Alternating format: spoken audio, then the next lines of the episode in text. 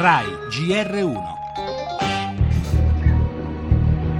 Non ci risulta, non ci è risultato nulla per quanto riguarda asseriti eh, collegamenti obliqui o inquinanti tra le organizzazioni non, non governative con trafficanti.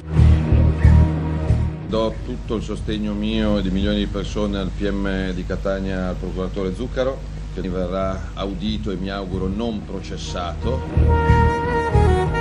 Chiedo a tutti i politici e chiedo a chi fa delle indagini di usare prudenza e rispetto piuttosto che puntare il dito in maniera assolutamente generalizzata creando questa montagna infame che ci sta investendo.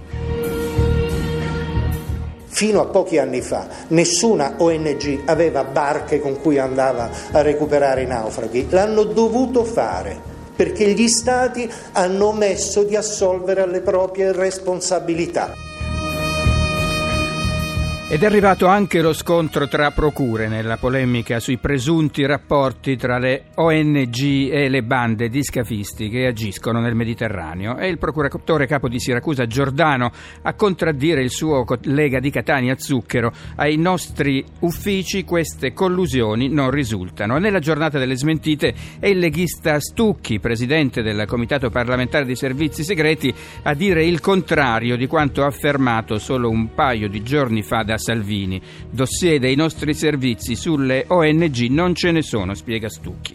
In attesa di ascoltare, anzi riascoltare Zucchero, convocato oggi alla Commissione Difesa del Senato, sono le organizzazioni non governative con Loris De Filippi di Medici Senza Frontiere e Gianni Ruffini di Amnesty International a chiedere chiarezza e rispetto.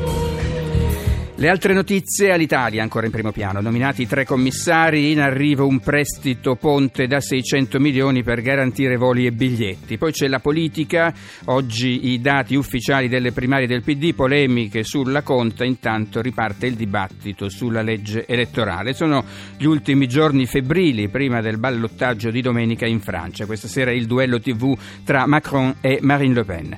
Per gli esteri anche la prima telefonata Trump-Putin dopo il raid americano in Siria. Dall'Italia il caso di DJ Fabo, il PM chiede l'archiviazione del reato di aiuto al suicidio per Marco Cappato. Ancora l'arresto del sindaco di Terni, secondo la procura avrebbe pilotato appalti per favorire alcune imprese. Torneremo anche sulla scomparsa di Valentino Parlato tra i fondatori del manifesto. Infine lo sport, la Champions League, l'andata delle semifinali. Questa sera c'è Monaco-Juventus.